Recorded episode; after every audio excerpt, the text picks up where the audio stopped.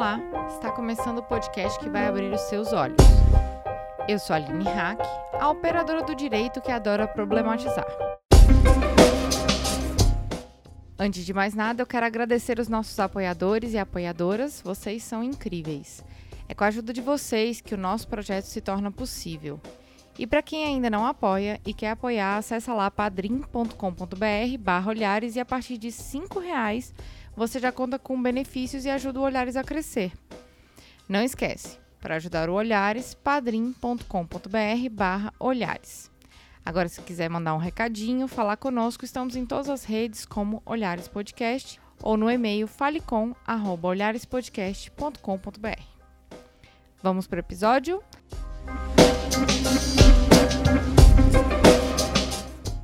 Hoje falaremos sobre escrita e linguagem feminista. No primeiro bloco, identificamos como a linguagem é capaz de reforçar ou desconstruir uma cultura machista e opressora.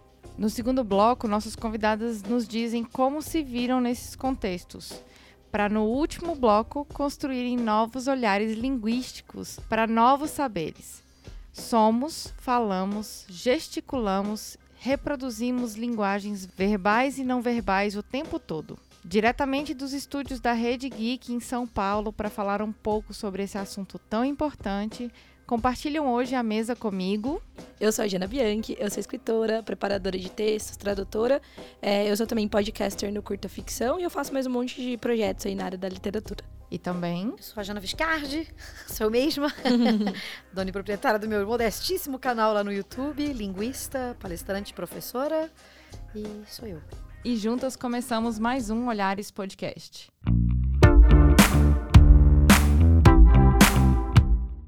Eu eu tô assim, né?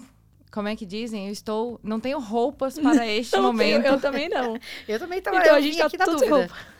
Mas é, esse episódio está acontecendo por causa de um tweet que eu postei há um tempo atrás, pedindo para que fossem indicadas mulheres incríveis que é, nossos ouvintes e quem acompanha a gente no Twitter gostariam de ver no Olhares. E aqui nós temos duas indicações que eu estou aproveitando essa minha vinda aqui em São Paulo para usufruir do tempo delas também. A gente é, teve um cruzamento de agenda, ainda bem. Uhum. É, então eu já queria agradecer desde já é, essa, essa disponibilidade de vocês para a gente falar sobre um tema muito importante que é sobre escrita e linguagem feminista. Há um tempo atrás a gente produziu um episódio sobre é, feminismo e linguagem, mas dentro do contexto a gente acabou se remetendo muito à representação das mulheres dentro é, da literatura. Uhum. E depois de alguns episódios do Olhares e depois de ter contato com outras mulheres que trabalham com essa área, inclusive vocês, é, eu pude perceber que aquele, aquele episódio foi só um pequeno respiro para a gente começar a discutir mais profundamente esse tema, que é o processo de escrita e o cuidado com a linguagem para que a gente não que a gente não oprima ainda mais as mulheres, para que a gente se aproprie das palavras para desconstruir uma cultura machista, opressora, discriminatória. É, eu gostaria que vocês dissessem mais ou menos, é, dentro dessa, desse contexto que vocês trabalham, como é que o mundo vê essa questão a respeito da linguagem? A, a linguagem ela não é só escrita, né? Ela, ela vai para além. É, quem pode começar? Pode começar, Jana, que é a linguista desse, dessa rodada. Dessa rodada. Posso, posso começar. É, Bom, é, é, como você já trouxe, né, Aline, a linguagem ela não é só escrita, ela também é falada e ela se manifesta agora com as redes sociais das mais variadas maneiras. A gente tem também na mídia tradicional, você tem televisão, você tem rádio, é, mídia impressa, tudo isso, é, todas essas formas são manifestações da linguagem e em todas essas essas instâncias você pode encontrar é, manifestações de preconceito ou de formas que apresentam a, a, as ideias de uma elite, digamos assim, e que acabam escalonando, descendo, entre aspas, né? Em termos hierárquicos, assim, para toda a comunidade, para toda a população, ou para partes da população, que acabam reproduzindo esses preconceitos. Esses preconceitos, eles podem não existir em função da linguagem. Não é porque a linguagem existe ou que aquela palavra existe que o preconceito existe. Então, eu acho que uma, um primeiro elemento que é importante deixar destacado é que um preconceito não se resolve porque você parou de chamar a mulher de puta. Uhum. Às vezes a pessoa não usa mais a palavra puta e usa outra palavra. Às vezes a gente se apropria da palavra puta para dizer que somos todos putas, ou é, escolha a palavra, né? É, para dizer que não, nós nos apropriamos dessa palavra, então, portanto, o preconceito não existe. É, isso não é verdade, né? O preconceito ele pode continuar existindo. Então, é só para não, não parecer que é tudo muito simples e muito óbvio para os nossos ouvintes, de que tá tudo resolvido porque tudo se manifesta na linguagem e, portanto, se resolve nela.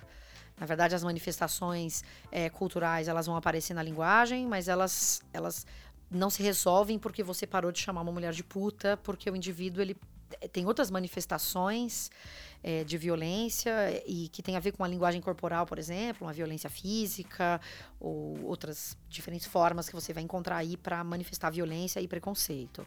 Acaba sendo um indicativo, né? Tipo, meio que um é um tipo um sintoma Isso. do que a sociedade pensa e. Exatamente. Isso e vai é, estar né? expresso ali na linguagem, mas não se resolve nela. Sim. Então é claro que essas discussões elas são importantes, significativas, elas precisam estar aí. Uhum. E então é muito importante que as pessoas olhem para a linguagem de maneira crítica e cuidadosa, mas entendendo também que a linguagem é uma manifestação viva.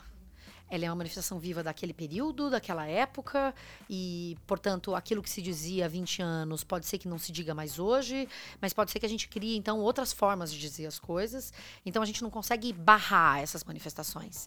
É, então, só contextualizando aqui, é, na verdade, é só pegando essa fala que você apresentou é, para dizer que tudo tem que estar contextualizado, não dá para analisar nada isoladamente, é isso? Exatamente. No- é, é curioso você pensar que os indivíduos, de repente, pegam uma palavra e falam, nossa, você falou tal coisa, isso é um absurdo. E a gente ignorar é, todo o entorno. Eu, eu fiz um vídeo é, recentemente, e aí quando a gente fala de preconceito linguístico, da manifestação, de como a gente entende o que é língua e linguagem, e o, o- o- como a gente entende essa coisa da linguagem ser dinâmica, né? É, o Moro, nosso maravilhoso ministro da Justiça, disse um dia, numa, numa apresentação, num evento, a palavra conge. E lá no meu canal eu fui falar é, dos problemas em as pessoas atacarem ele falar a palavra conge. E aí as pessoas disseram. Aí eu migrei da pessoa que no YouTube é, era chamada de puta comunista para aquela que foi descoberta. Eu era alguém da direita, camuflada na Infiltrada. esquerda. E aí eu acho muito curioso o que é, que é essa es- direita, o é, que é essa esquerda e quem sou eu, a camuflada. Eu era do movimento camuflada. Porque a gente tem um entendimento do que é língua e linguagem que está muito baseado na norma. O entendimento do que é o bom da linguagem está dentro da norma. Mas nenhum de nós faz uso da linguagem dentro da norma o tempo inteiro. E o que eu quis trazer nesse meu, nesse meu vídeo era falar o quanto o contexto é importante e significa. Então, nesse caso, o problema do Moro falar conge não é porque ninguém pode falar conge nunca na vida. E aí é que está o problema. Muitas vezes a gente vai, então, reclamar de uma coisa, mas você não está atacando aquele indivíduo, você não está fazendo uma crítica produtiva para aquele indivíduo. O que você está fazendo, na verdade, é só mostrar um preconceito linguístico com todo um conjunto de indivíduos que pode usar a palavra conge. E aí eu estava querendo falar que o contexto é significativo. Ele estava dentro da CCJ falando a palavra conge. Espera-se dele naquele contexto que ele diz, diga cônjuge, porque ele está dentro de um contexto mais formal. Então, espera-se o uso do registro formal. E eu me recordei, você falando da situação do, do conge, o quanto isso acaba se refletindo na, na nossa forma de agir e pensar. A gente, às vezes, acaba reproduzindo uma opressão é, a partir de situações como essa, de memes, né? E teve uma situação aqui no Olhares, inclusive, que eu, sem querer, falei conge. De tanto a gente é, tá reproduzindo e falar, ah, não, é porque é conge, é conge, é, que a gente esquece da- do termo correto e a gente acaba se colocando dentro da mesma situação que a pessoa que foi criticada. É, inclusive porque é, acho que então tem alguns elementos aí, né? Porque não quero, também não quero ficar falando 50 horas aqui, mas a língua é, é dinâmica e ela se transforma. Existe uma norma que está, entre aspas, acima de todos nós, mas que não é reproduzida por nenhum de nós. O que a gente tem dentro da gente é um ideal do que, que é essa língua, essa norma, mas nenhum de nós reproduz essa norma. E isso pode ser muito frustrante, mas como a gente tem esse ideal, essa coisa, esse ideário na cabeça, a gente critica muito facilmente o outro sem entender que a norma vai dizer dessa binariedade entre o certo e o errado, mas entre o certo e o errado existe uma, uma linha enorme que, de transformações linguísticas que vão acontecendo. A gente se incomoda com as transformações que a gente vê acontecendo, mas a gente não se incomoda com as transformações que já estão prontas e feitas e dadas e sedimentadas de alguma maneira na língua. Eu sempre dou o exemplo mais básico, é o vossa mercê. O vossa mercê é o você de hoje, que é o ser, na verdade. A gente fala ser. Não tem nenhum problema em falar ser. Mas a gente também fala você.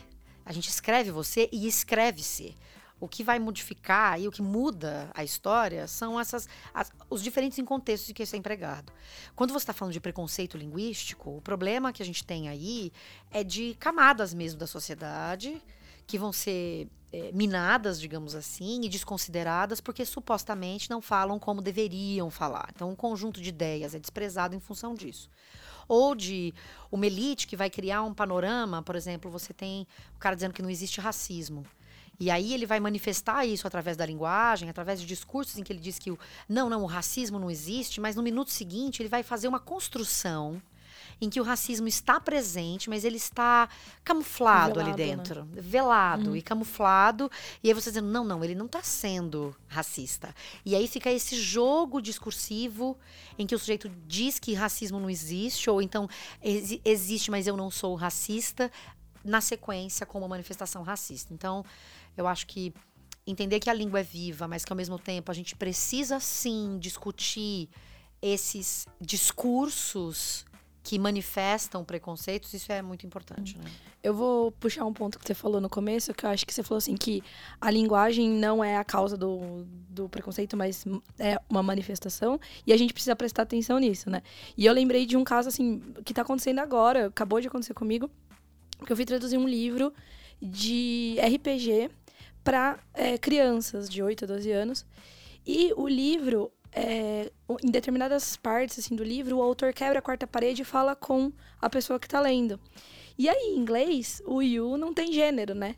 E em português, primeira vez que eu fui traduzir a primeira quebra de, né, da quarta parede ali para conversar com o leitor, eu falei, putz, dependendo das palavras que eu usar, o escritor, né, o, o livro vai estar tá falando com só com os meninos. Ou, assim, claro, que no, no, no sentido de que a gente é, sempre usa o masculino como padrão, que também é uma. É masculino genérico. É, né? um, também é um, um, símbolo, uma. uma é, um sintoma de alguma coisa, enfim. E aí é, eu tomei a decisão de mudar todas as ocorrências em que havia uma palavra, tipo um adjetivo, por exemplo, contornar com, com as modificações da língua para que aquela sentença falasse com uma pessoa sem gênero, que não tivesse uma marcação de gênero, né? Então, em vez de, por exemplo, de é, você vai ficar congelado, ah, o dragão vai congelar você. Então, para tentar desviar. Ou então, ah, fique atento, pode ser fique alerta, ou então preste atenção, qualquer coisa assim. E aí, é, e isso foi até uma coisa que eu pensei depois que eu li um artigo do Peter Rissati, que é um, um, tradutor, né, de inglês, alemão, português, falando justamente sobre isso, né, sobre como existe uma linguagem inclusiva é, que não, não exige grandes mirabolâncias ou grandes modificações do nosso padrão de língua, mas a gente precisa parar e pensar, porque assim, o, o uso da língua é uma coisa cotidiana, obviamente, né, tanto escrita quanto é, quanto falada, mais falada, claro, então, nisso a gente, até é, quando eu fiz essa tradução, mesmo com essa tensão, eu tive, depois quando eu fui revisar a tradução, eu peguei algumas coisas, assim, uma outra coisa, um outro é, pronome, entendeu? Uhum. É, vai ajudá-lo. Aí eu, putz, não, aqui eu tenho que trocar porque tá com esse pronome masculino e tal. Então, acho que é uma coisa legal isso de prestar atenção, né? E aí, claro, óbvio que é um prestar atenção, não no sentido de tentar erradicar o que isso. é, né aquele aquele tipo de linguagem significa. Mas assim eu acho que o fato de você pensar nisso suscita outras outros raciocínios também. Então só de pensar nisso poxa é, se eu precisei fazer um eu que é, procuro ler sobre isso e, e, e pensar nesse tipo de coisa em diversidade e tal eu precisei fazer um esforço é, ativo assim de, de pensar nisso de tomar essa decisão editorial e informar essa decisão para minha editora e para o preparador de texto que quer pegar o texto depois. É, precisei fazer isso. Imagina a gente no uso do dia a dia, no, no, no, dia, no uso diário aí da língua, né? Então acho que é uma coisa legal de se pensar, assim. É, que também me faz pensar algumas coisas que a gente falou de contexto e tudo mais. É, os meus pais, eles são super abertos, assim, para desconstrução, né? Então a gente conversa muito sobre várias coisas que eles, por né, ser de uma outra geração, por assim dizer, às vezes eles não têm contato, eu tenho, eles falam alguma coisa, eu corrijo. E às vezes, é, não lembro que palavra que minha mãe usou, eu falei, mãe, essa palavra não é legal de usar por essa, essa, essa razão, porque ela vem dessa, dessa, dessa origem, e a gente tenta, dentro desse contexto, não usar mais essa palavra, né? E ela falou, nossa, eu não sabia. E, e, claro, e às vezes, né, a gente tá usando a palavra porque é uma palavra que tá dentro do nosso vocabulário. E. Mas só de você pensar nisso já desperta um novo, né, uma nova Olhar. visão. É, é, exato. É, você estava falando das escolhas, né, que você foi fazendo na tradução. Eu, eu, lembrei da Débora Diniz, a professora. Ela tem um texto, se não me falha a memória. Eu estou atribuindo a ela, mas eu não tenho certeza, mas tenho quase certeza que é, que é, ela quem fala sobre isso. Que ela já fez escolhas, por exemplo, em textos acadêmicos, em colocar tudo no feminino. Ela fala isso. Ela fala isso num livro também, no Cadeia. Eu acho que ela fala sobre isso. E é uma, é uma escolha consciente. Sim. E a Débora a, tem uma escritora, uma linguista feminista é, britânica, ela se chama Deborah Cameron. E ela tem um blog. É, é em inglês. É, desculpem fazer assim uma sugestão em inglês, nem todo mundo é capaz de ler em inglês, mas de repente uma tradução e tal. Eu gosto muito do blog dela. E ela fala sobre linguagem em diferente, muito em contextos cotidianos, assim. ela vai falar sobre justamente essas escolhas que se faz e a, entre aspas, efetividade dessas escolhas, sempre chamando atenção para esse aspecto que tem a ver com você não desfaz um preconceito simplesmente na troca. E essa troca ela é fundamental, como você disse, para colocar esse lugar de reflexão pro, pro outro, de colocar esse, essa colocar o outro em movimento, como você fez quando você citou seus pais e como você faz quando você faz a tradução, porque você não está impondo para o outro um lugar, essa é a questão. Uhum. Não é imposição, você nunca mais vai poder usar essa palavra, mas é são outras escolhas que vão mobilizando outras formas de você escrever e de construir esses discursos, né?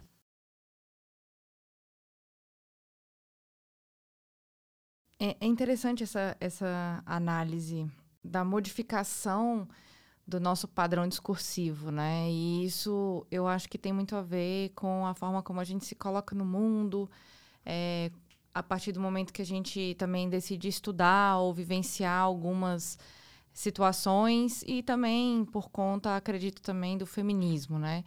É, eu queria que vocês contassem um pouquinho como é que foi essa trajetória de vocês é, dentro, dentro dessa, é, dessa construção que vocês fazem hoje é, como escritora, como revisora, como linguista, para que houvesse essa mudança, é, é, girasse a chave na, na, nessa perspectiva linguística? Então, é, eu acho legal, assim, pegando o próprio caso do, do RPG, que eu traduzi e tal, é, eu acho que é legal o lance da experiência como um.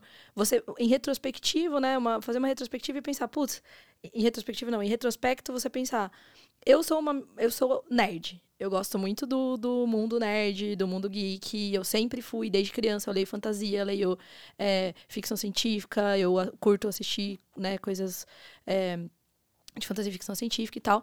E hoje, depois de né, entrar em contato com, com bastante muitas discussões sobre, sobre diversidade e tal, eu vejo que, como toda menina da minha geração nerd, eu tenho 30 anos hoje, é, a gente teve uma deficiência de representatividade dentro desse mundo nerd. E aí, quando eu peguei o RPG, a primeira coisa que eu pensei foi se eu fosse criança e pegasse esse livro, eu ia querer que ele não me excluísse, né? Assim, mesmo que de uma maneira inconsciente, porque claro que uma criança não vai fazer essa racionalização, né? Mas e aí eu acho que isso que é isso que é legal. Então assim, a minha trajetória como uma mulher que gosta de um conteúdo sempre, né, até então visto como masculino, né? Encarado como masculino, eu acho que me ajudou a despertar para essa, essa visão, assim. Não, é, você falando isso, eu até me lembrei mesmo de mim, assim. Eu também tenho contato com RPG e gostava muito de jogar RPG. E a dificuldade de encontrar personagens é, dentro dos personagens já montados Uhum. ou dentro das histórias formatadas que vem no livro, né? Sim. E normalmente é, era um personagem totalmente estereotipado, Sim. né? Ah, não, é. A representatividade da, da mulher, assim, a gente tá num momento de, de olhar muito pra isso, né, dentro da cultura pop e tudo mais. É, eu tenho bastante contato, é, tanto como leitora, como, como alguém que tá dentro do mercado editorial, com a literatura jovem adulto, né, Young Adult, que é uma literatura que ela é bem pioneira no sentido de, de diversidade, de discussões de vários assuntos, não só de diversi- diversidade, mas discussões de vários assuntos é, que são considerados meio ahn, tabus dentro da literatura adulta, por assim dizer. E isso me ajuda bastante a ter é, uma visão disso, assim, da construção também da. Não só das, das personagens femininas, mas das personagens em geral fora do, do dito padrão e tal. Então, com certeza, assim, eu acho que é, o fato de eu estar dentro dessa. desse espaço da, da cultura nerd, que é uma coisa que está sendo discutida, porque assim, querendo ou não, a gente que é, se preocupa com isso, a gente acha que tem um tipo de abordagem desse assunto, mas a gente tá vendo esse assunto ser abordado no senso comum, assim, quando a gente vê, por exemplo, o pessoal reclamando porque é, ah, a protagonista do Star Wars vai ser sempre mulher, agora não vai ter mais filme de Star Wars com protagonista homem. Então a gente vê que isso tá tocando a sociedade como um todo, né? E aí eu Ou acho que... a- desculpa, é a Tina? E, ah, acabou de acontecer, né? O caso da Tina é, Respeito, né? Que é o quadrinho da Fefe Torquato, que, do, M- do MSP Graphics, né? Que, que eles vão fazer as histórias da Turma da Mônica. E que rolou, exatamente. Ela fez uma... O, o, o título do quadrinho é Tina Respeito. A imagem da capa é a Tina com a mão espalmada, né? Como se ela estivesse falando pra parar porque o, o, o quadrinho ele vai tratar de assédio, né, no, no trabalho e tal. Porque a Tina é uma personagem essencialmente feminista, né? Desde o, as, os disquinhos com as músicas da Turma da Mônica, a música, a música da Tina, ela fala, defende os direitos da mulher. Tem, tipo, uma parte assim, sei lá, acho que é da década de 80, sabe? E aí veio um pessoal falar assim, ah, é, Tina Raiz. Aí pôs uma foto de um quadrinho da Tina, tipo, de biquíni na praia, sabe?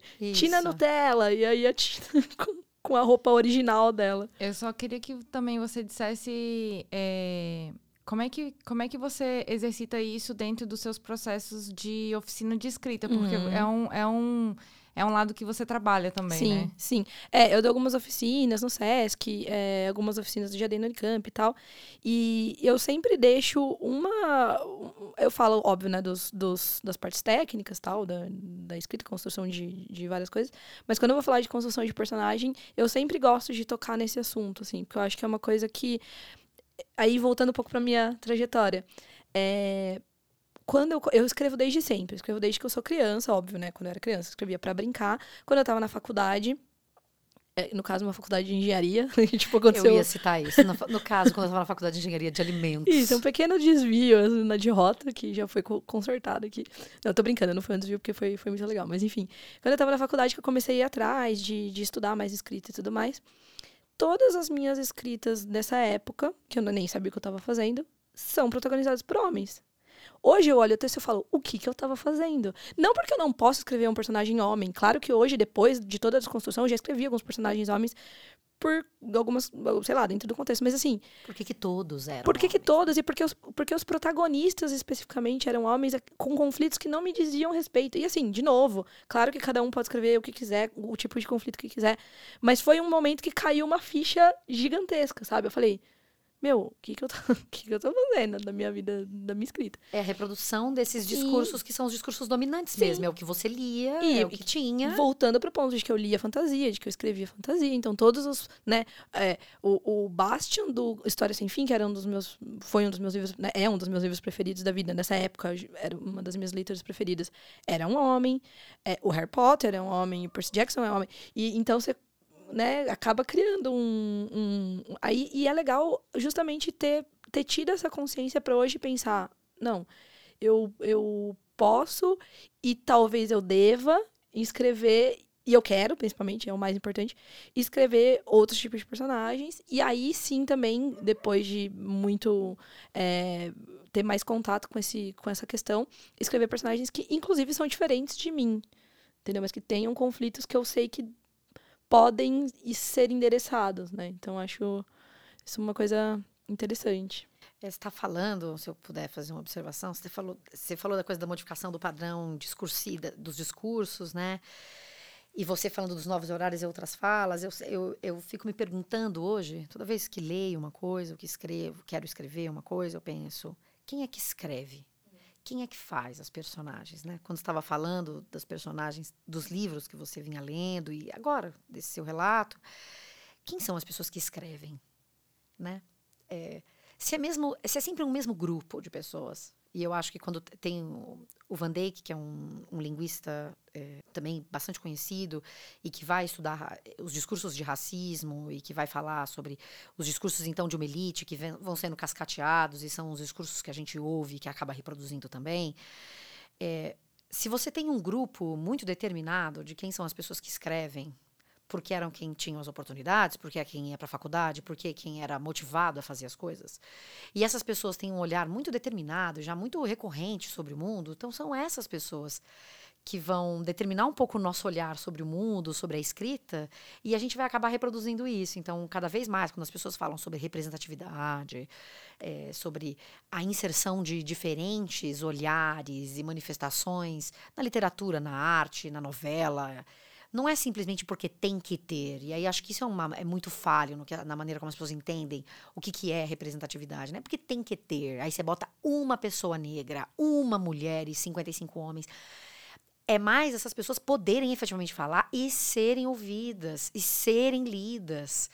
Quantos são, quantas são as escritoras negras que a gente lê? Quantas são as escritoras trans que a gente lê? Quantas são as pessoas não binárias que a gente está escutando por aí? E não porque tem que, ai, agora ficou o mundo muito chato. Não, não ficou muito chato, estava chato antes. Porque eram os mesmos personagens homens vivendo aqueles conflitos. Está tudo bem, aquilo também pode ser interessante, mas existem outras coisas que são interessantes. É, eu acho legal assim, não é, quando a gente fala de diversidade, a gente tem que pensar que existe a diversidade no mundo.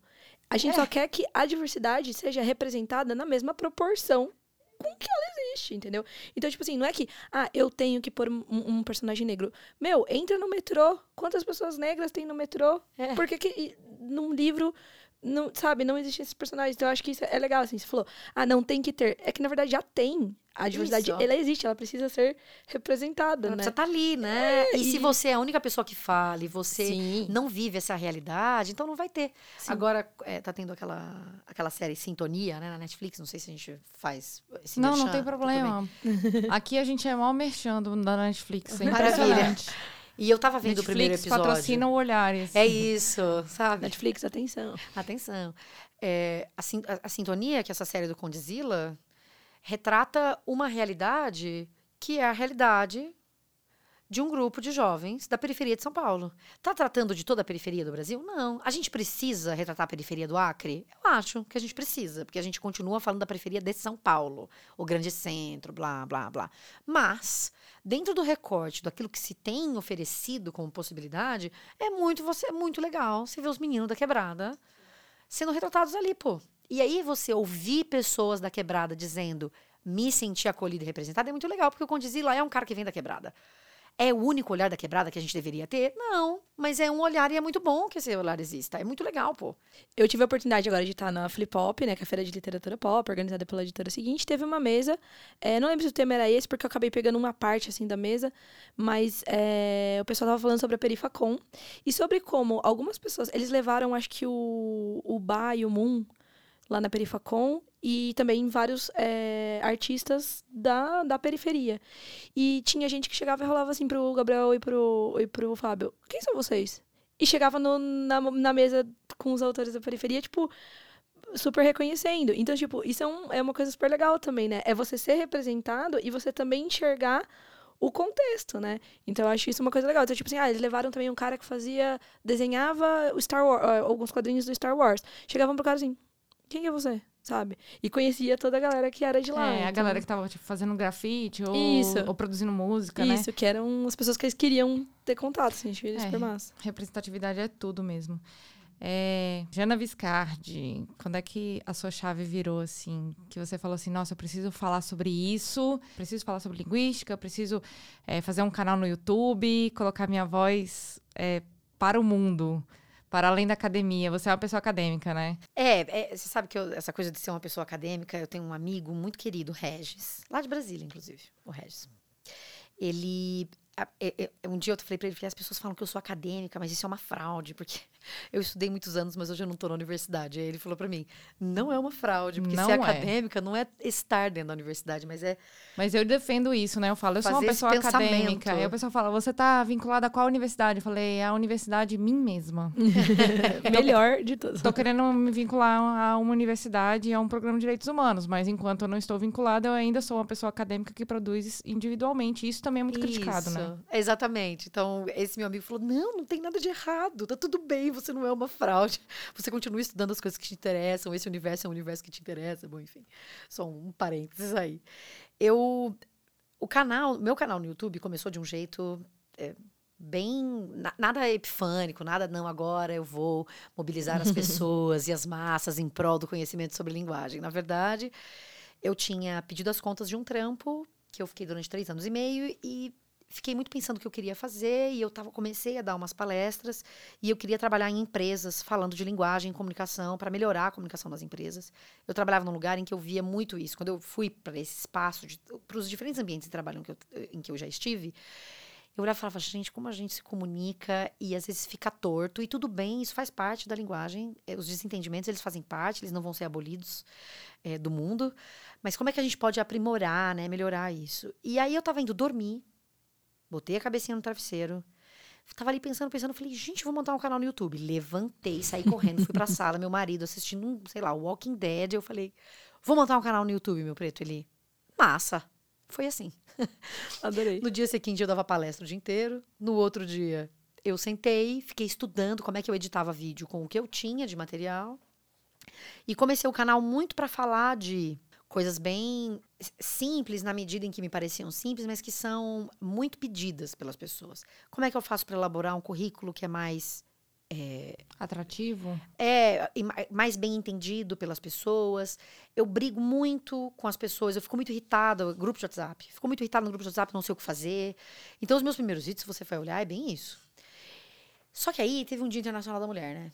E aí a Janaísa, que lá que foi é, mordida pelo bichinho do feminismo, quando eu entrei na Unicamp, porque eu venho de uma cidade pequena, e quando eu estava na minha cidade, na época não existia internet. O que eu fazia era ouvir música sertaneja e música de axé. Então a Janaísa dançou muito na boquinha da garrafa e continua dançando. Nada É uma mão na consciência e outra na raba, gente. É, a vida é isso aí. Adorei. É, quando eu cheguei na Unicamp, eu fui é, fisgada mesmo por um entendimento de mundo que era, é, numa certa medida, diferente do que eu conhecia. Um discurso que vem diferente. É claro que meu pai dizia, e minha mãe também, que a gente tinha que estudar, que a gente devia correr atrás dos nossos sonhos, das coisas que a gente queria fazer. Então, isso já estava presente na minha vida, mas não empacotado em discursos mais explicitamente é, feitos para circular um conhecimento é, feminista, digamos assim, né? E tão pouco coletivo, né? Porque a gente tem muito Isso, isso. A gente tem muita gente exatamente. machista que fala pra filha: ai, você vai. Você tem que estudar, não tem que abaixar a cabeça pra homem nenhum. Mas a esposa tá lá fazendo serviços de casa e o cara tá lá Isso. chamando a vizinha de puta, entendeu? Então, Exatamente. É uma coisa de pensar no coletivo. né? Maravilha. Então, quando eu cheguei na Unicamp, isso é, se estruturou, se apresentou para mim, foi um baque, foi um- se apresentou para mim de maneira muito diferente, né? E me deixou muito contente de ver tudo isso, né? E isso eu fui então aprendendo, aprendendo com o tempo ali dentro da universidade. E nesse eh, assim que eu comecei o canal, meses depois teve o Dia Internacional da Mulher, e eu fui falar sobre a linguagem dirigida às mulheres dentro das organizações. Então, como é que isso aparece lá? E aí eu fiquei muito. Ai, mas será que. Ai, mas será que eu deveria falar isso? Eu me propus no meu canal a falar, a ajudar as pessoas a se comunicarem melhor nas organizações. Então eu não poderia estar falando disso. Não, e é impressionante que o pessoal vive dentro de uma caixinha, né? E, e acha que determinados assuntos não se comunicam com o empreendedorismo e com É. o corporativismo, né? E eu tinha muito uma lógica de que não, se eu determinei editorialmente que eu vou falar sobre essa coisa, eu não posso migrar. E aí. eu- Você mesma, dona e proprietária do, do seu meu canal. canal. Eu, eu mesma. E aí, uma grande amiga, Marília, ela é atriz e, e ela, somos grandes amigas, ela fala, Jana, você. Ela me disse uma coisa que era assim: você é muito engraçada. E, te- e eu não vejo isso em você, nos seus vídeos. Você tá querendo reproduzir uma Fátima Bernardes sem perceber que você tá querendo reproduzir isso. Então você faz maquiagem, você fica séria, você tentando. E não é você. Então isso tá muito engraçado pra mim. Então isso era uma coisa que ela me ajudou muito, me dirigiu, entre aspas, vários vídeos, assim, pra me ajudar. E por outro lado, eu falar: não, pô, a pauta é minha. Foda-se, eu falo o que eu quiser, é o meu canal. Então eu vou falar o que eu quiser. E aí eu comecei então a trazer esse tema a partir de discutir isso é, nesse vídeo. E aí, ao longo da minha trajetória acadêmica, vamos usar aqui o termo acadêmico, então as linguistas feministas começaram a fazer parte do meu interesse de estudo. Então, a temática da linguagem, o preconceito linguístico sempre me interessou. Então, isso foi sendo mesclado entre os meus interesses pessoais, a minha, as minhas relações pessoais mesmo, de ser aquela no rolê que tá falando contra os preconceitos, ser aquela no rolê que tá dando pito, que tá dizendo pro sogro, isso que você tá falando tá errado, isso é uma merda, não devia ser assim. Falando isso não é engraçado. Exatamente, isso não é engraçado, isso não é divertido. Então, migrando de falar disso dentro do contexto mais familiar ou entre amigos para falar isso é, dentro do canal. E aí, isso, tem- isso é agora um tema recorrente, né? Então, ao longo. Eu acho que um canal, ele, ele amadurece, assim como a gente amadurece. É, né? o Olhares amadureceu muito desde o início. É isso. Então, a gente vai. é, vai. Não é migrando. não vai- Você não muda completamente. Eu continuo falando de linguagem. Eu acho que a gente vai aprendendo mesmo e incluindo Isso. outras pautas, né? Isso, trazendo aquilo que vai interessando mais naquela fase, naquele período. Não sei se eu fui clara, mas eu acho que é um pouco isso, assim, em termos de trajetória. Você. é, eu, eu vou colocar uma, é, um incômodo pessoal. Eu, eu, vim, eu vim aqui para São Paulo para um evento de pesquisa empírica, né? Que é uma área do direito que, inclusive, é pouco explorada ainda. Na verdade, explorar, não explorada na medida que eu gostaria. E teve uma das mesas, eu participei de uma mesa que era pesquisa empírica em podcast. E depois eu participei de um de uma roda de conversas com alguns amigos na hora do almoço. A gente estava fazendo vários eh, vários estudos e vários blocos, né? E a gente estava discutindo, eh, não propriamente no evento, mas no horário do almoço ali, cada um estava levando suas percepções. E a gente estava falando um pouquinho sobre a dificuldade de, do meio acadêmico é, usufruir um pouco desses conteúdos que a gente está produzindo no YouTube, está produzindo como podcast, né? Está produzindo em outros instrumentos que não sejam os livros, os artigos acadêmicos, né? E, um, e uma delas falou assim: ah, a minha professora de pesquisa documental falou que a gente pode utilizar podcast como fonte primária e secundária. É, para quem não entende a área acadêmica, é, é dizer o seguinte: a gente pode pegar aquilo, aquele conteúdo no podcast e colocar lá na sua referência, sabe? E como é que isso seria identificado como algo de muito interesse, como primário, ou interesse parcial, um pouco menos relevante, que seria secundário?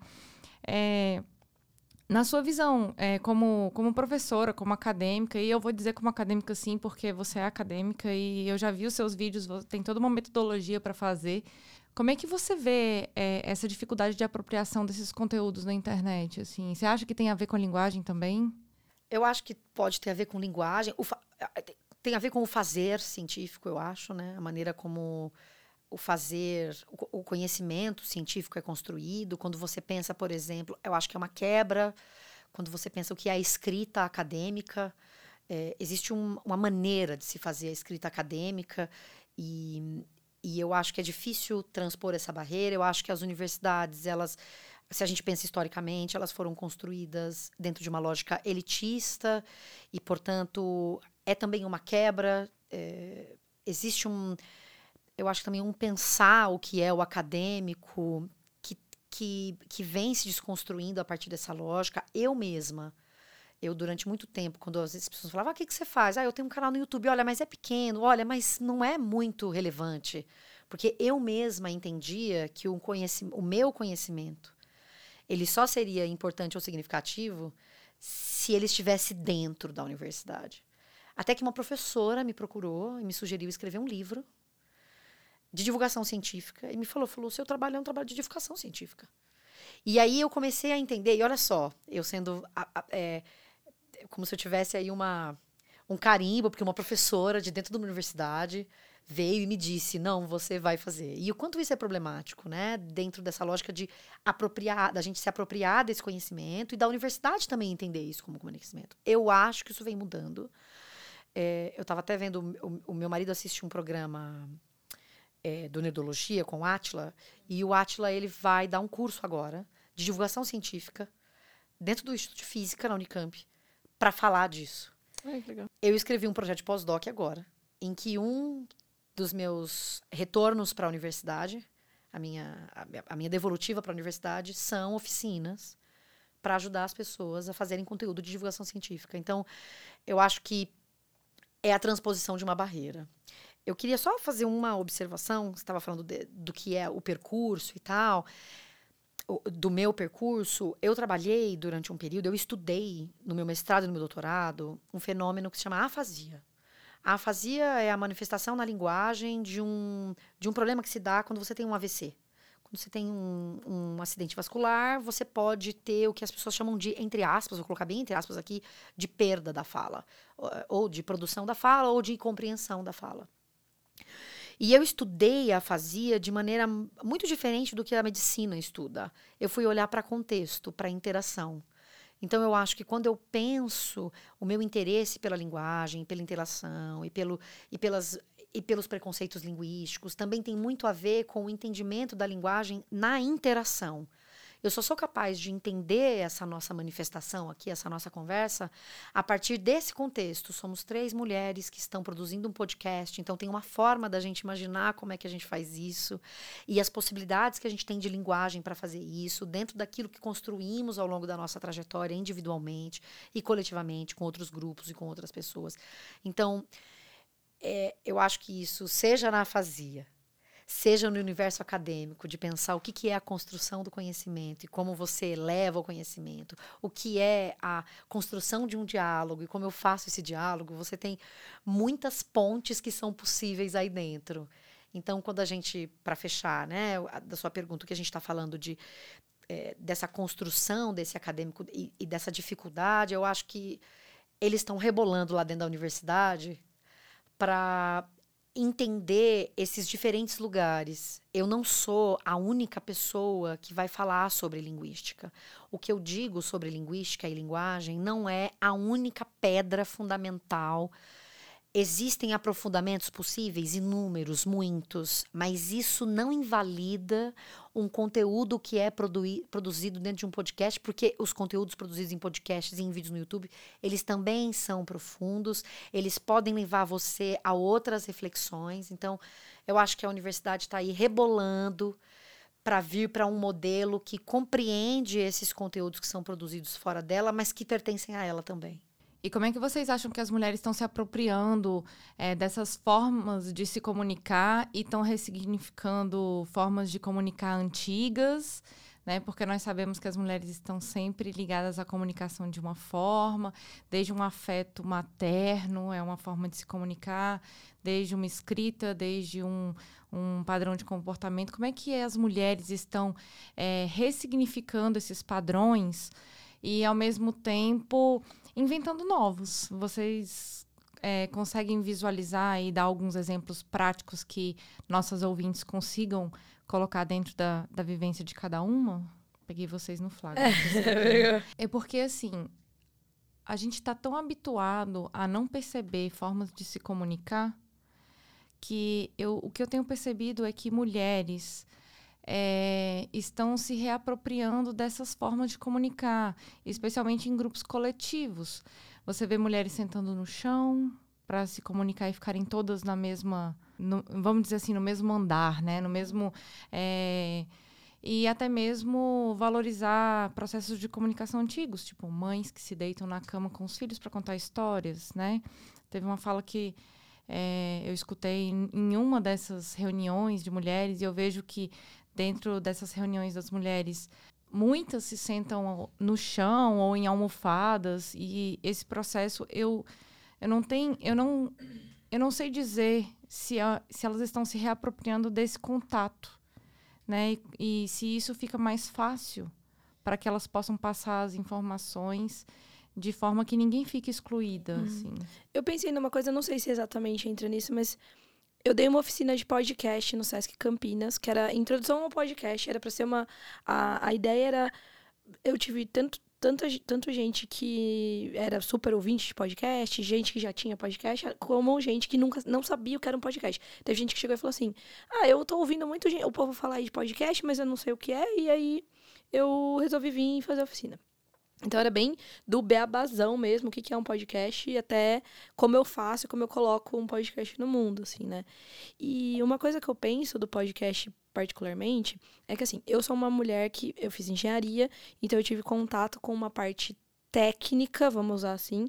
Eu, eu trabalhei, inclusive, com a parte de engenharia da engenharia de alimentos. Então, eu comprava equipamento, eu dimensionava equipamento, desenho, planta, né, obra na fábrica e tal.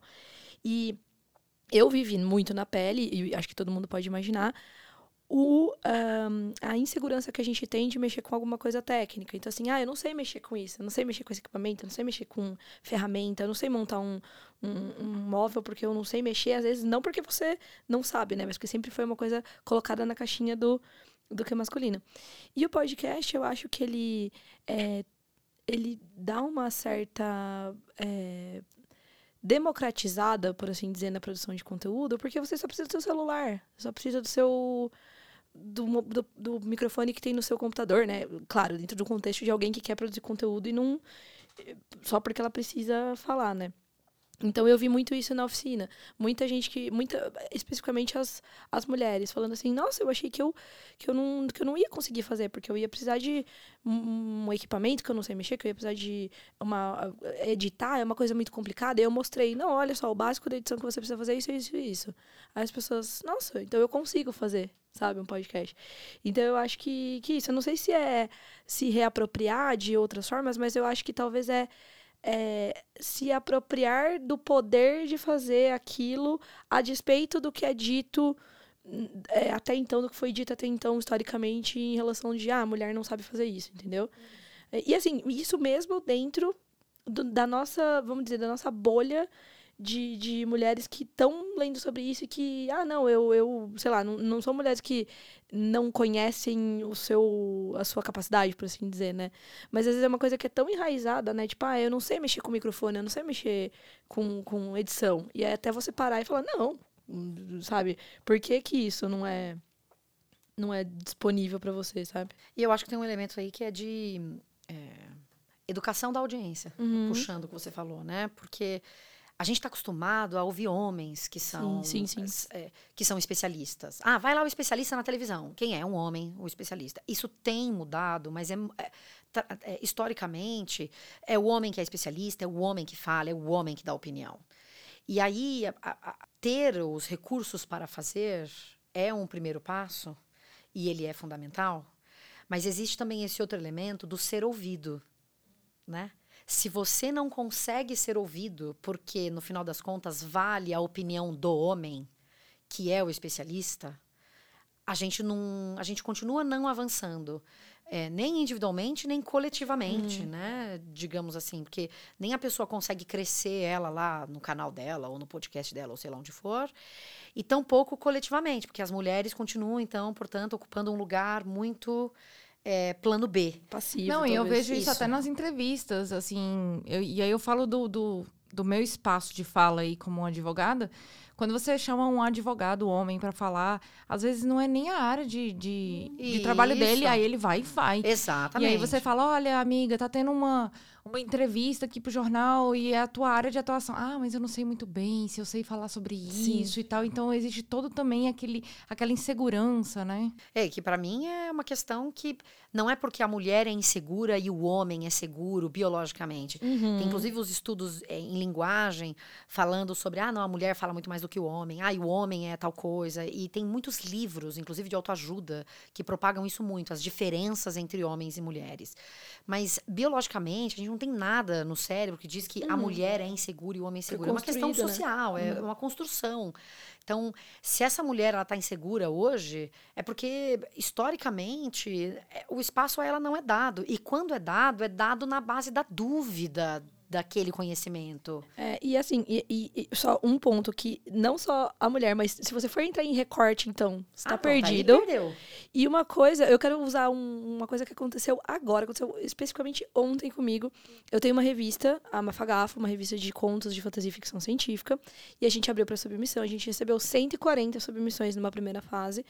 É, e eu tenho um- uma equipe de 12 editores que fez a leitura de todos, eram pitches, o resumo e uma amostra do texto.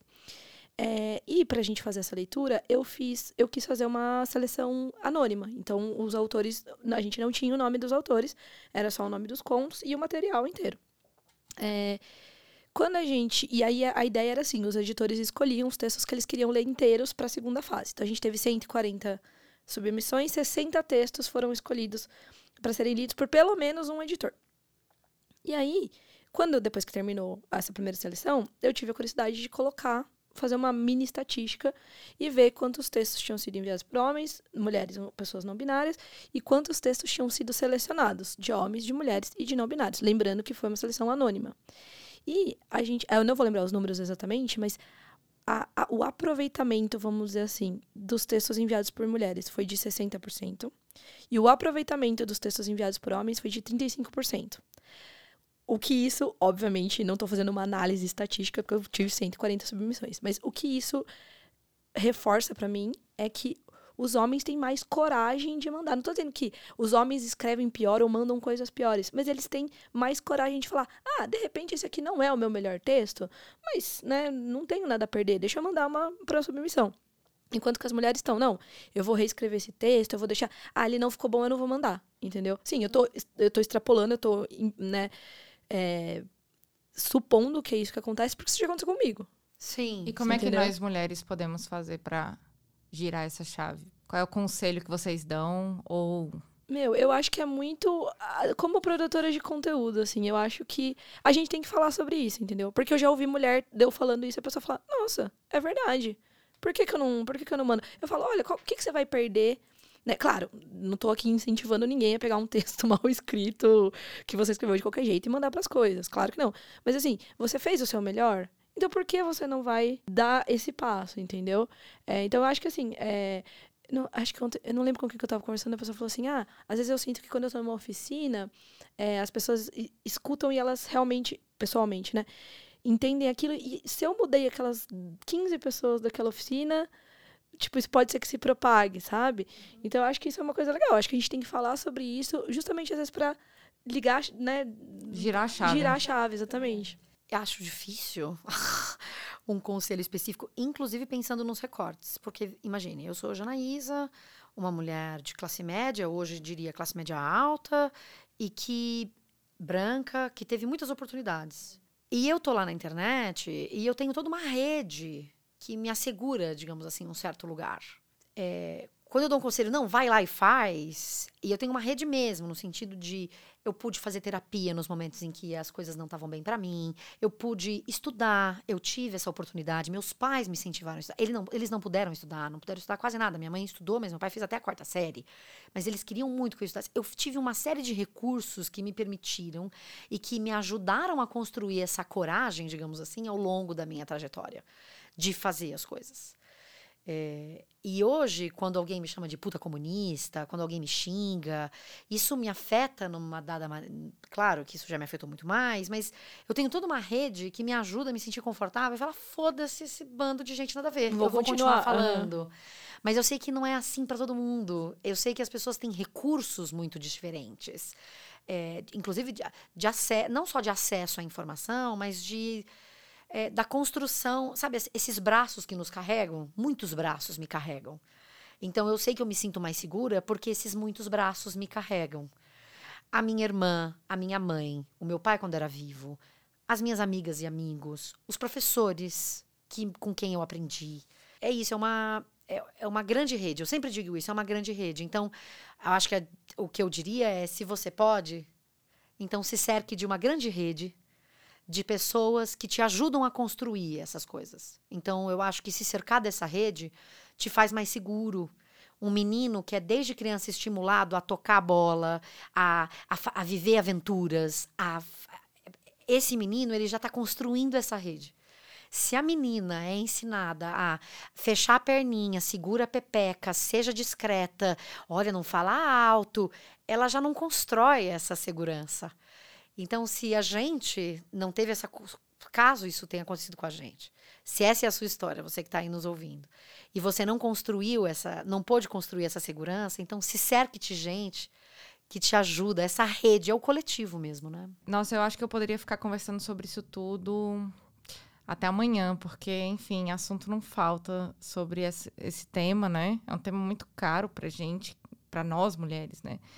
É, mas depois de tanto falarmos aqui, a gente já deu algumas dicas de conteúdo para vocês consumirem, mas vamos para o bloco de indicações, o caleidoscópio.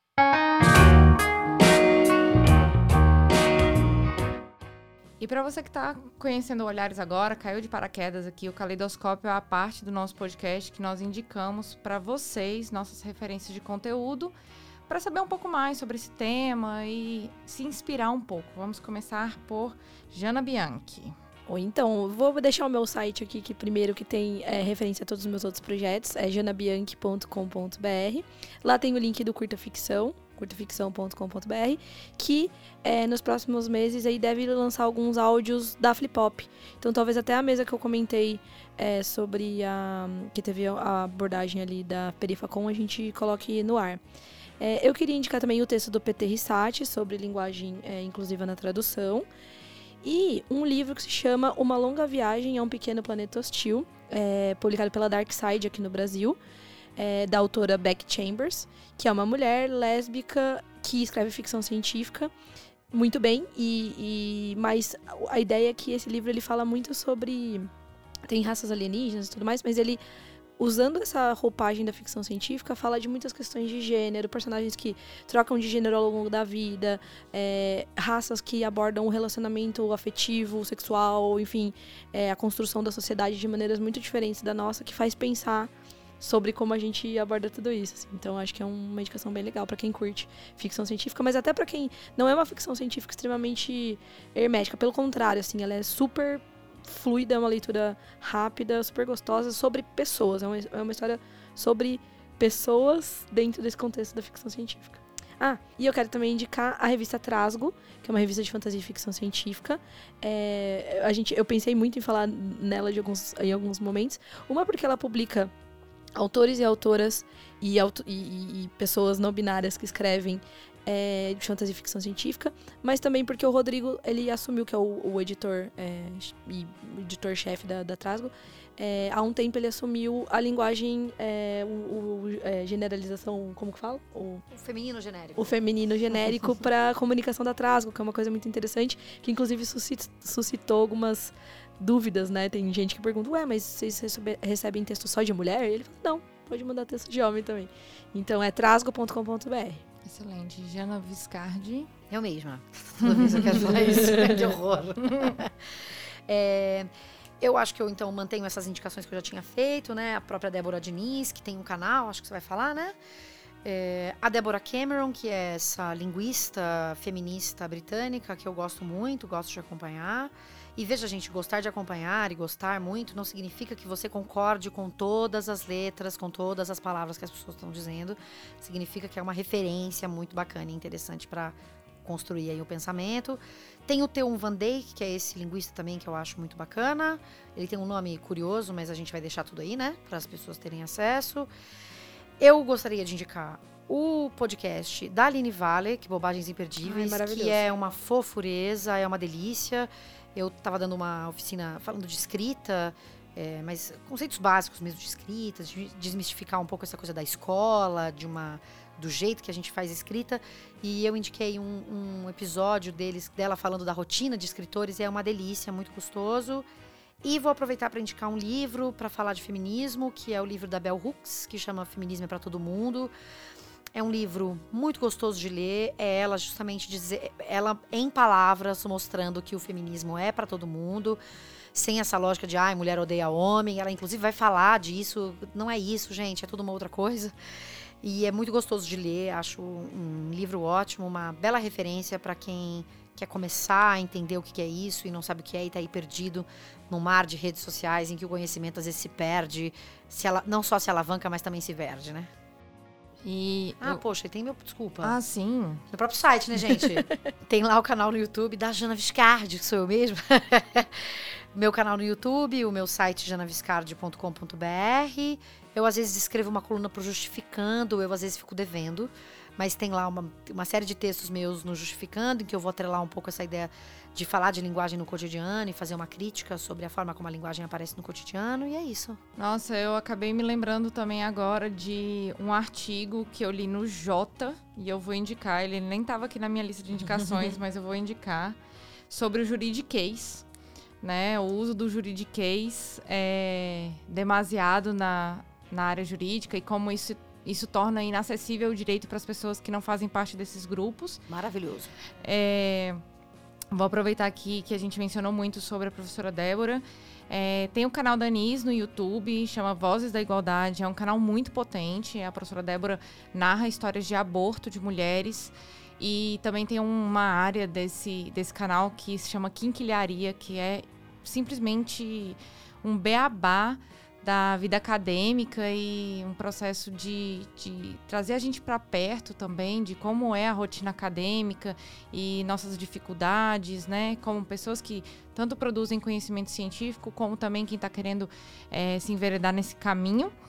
É, eu tive o prazer de, de conhecer e de presenciar na São Paulo Fantástica, que eu estive aqui em São Paulo, num evento do Mundo Freak, é, o lançamento de um selo chamado Bast. É um selo é, que também está vindo revolucionar o mundo do, da produção de HQs, né? É um selo em prol da diversidade da igualdade de gênero. Eu vou deixar aqui para vocês conhecerem um pouco desse selo. E por último, aproveitando que você indicou o podcast da Aline Vale, que eu fiz uma, uma oficina é, de produção criativa com a Aline Vale, que ela é uma pessoa incrível. E já que você indicou o podcast, eu vou aproveitar esse momento aqui para indicar o livro dela, As Águas Vivas Não Sabem de Si. Eu retomei a, a leitura depois da oficina dela. É, porque quando a gente sabe o processo de produção criativa de um livro, eu acho que é, a gente fica com vontade de ler tudo de novo, né? E descobrir os, os os chamados easter eggs, né? Que é- mas assim, é, ela falou um pouco sobre esse processo de escrita criativa e como foi a produção do livro dela e a opção da escolha de uma personagem feminina. Então, é interessante a gente ver é, como isso se reflete de uma forma muito positiva a criação de uma personagem que é mulher, é, escrita por uma mulher também, né? E Ela é mais velha também, não é? é, A, a Corina. é. Acho que ela é, né? Então, assim, a gente vai meio que é, pegando as camadas ali, né, de sensações e, a- e- e acaba que, que o processo da escrita, ela, ela acaba transparecendo um pouco é, daquelas nossas... Aquelas nossas, aqueles nossos sentimentos, né? Por mais, por mais imparcial que a gente tente ser num processo de escrita, eu acho que tem muito a ver com a gente é, esse processo e o, e o resultado final, né? Então, é isso. É, a gente espera que vocês gostem bastante desse episódio. Eu agradeço demais a presença das Janas aqui. A gente Eu que agradeço. É, não tenho nem roupa pra, para este evento. É, Estamos todas nuas. Estamos todas nos. Imaginei. Olhares Podcast. Só de ouvir, dá pra ver que é diferente. Obrigada, galera. Esse podcast é uma produção Caleidoscópio Digital.